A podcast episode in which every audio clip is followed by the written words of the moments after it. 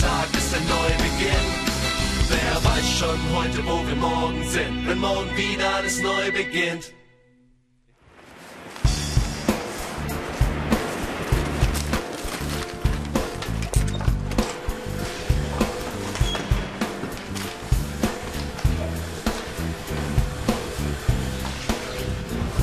Auf geht's, Brummer. Herzlich willkommen in unserem Einzug 6 Hauptquartier im Proberaum hier.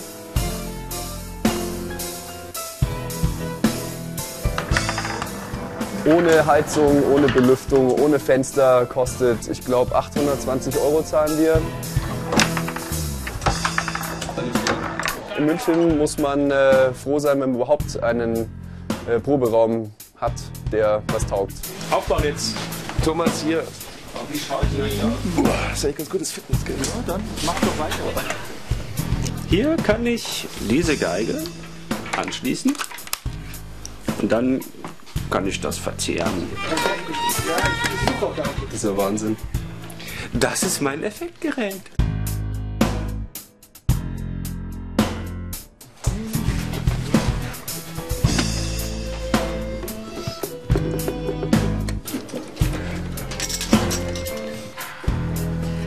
Wir schauen, dass wir mindestens einmal im Monat proben.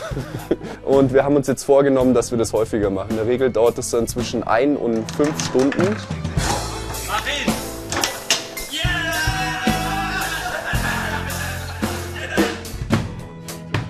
Also wenn wir jetzt äh, viele Konzerte haben oder wichtige Projekte, dann proben wir schon jeden Tag und dann proben wir auch sechs, sieben Stunden am Stück. Momentan arbeiten wir an einem neuen Album.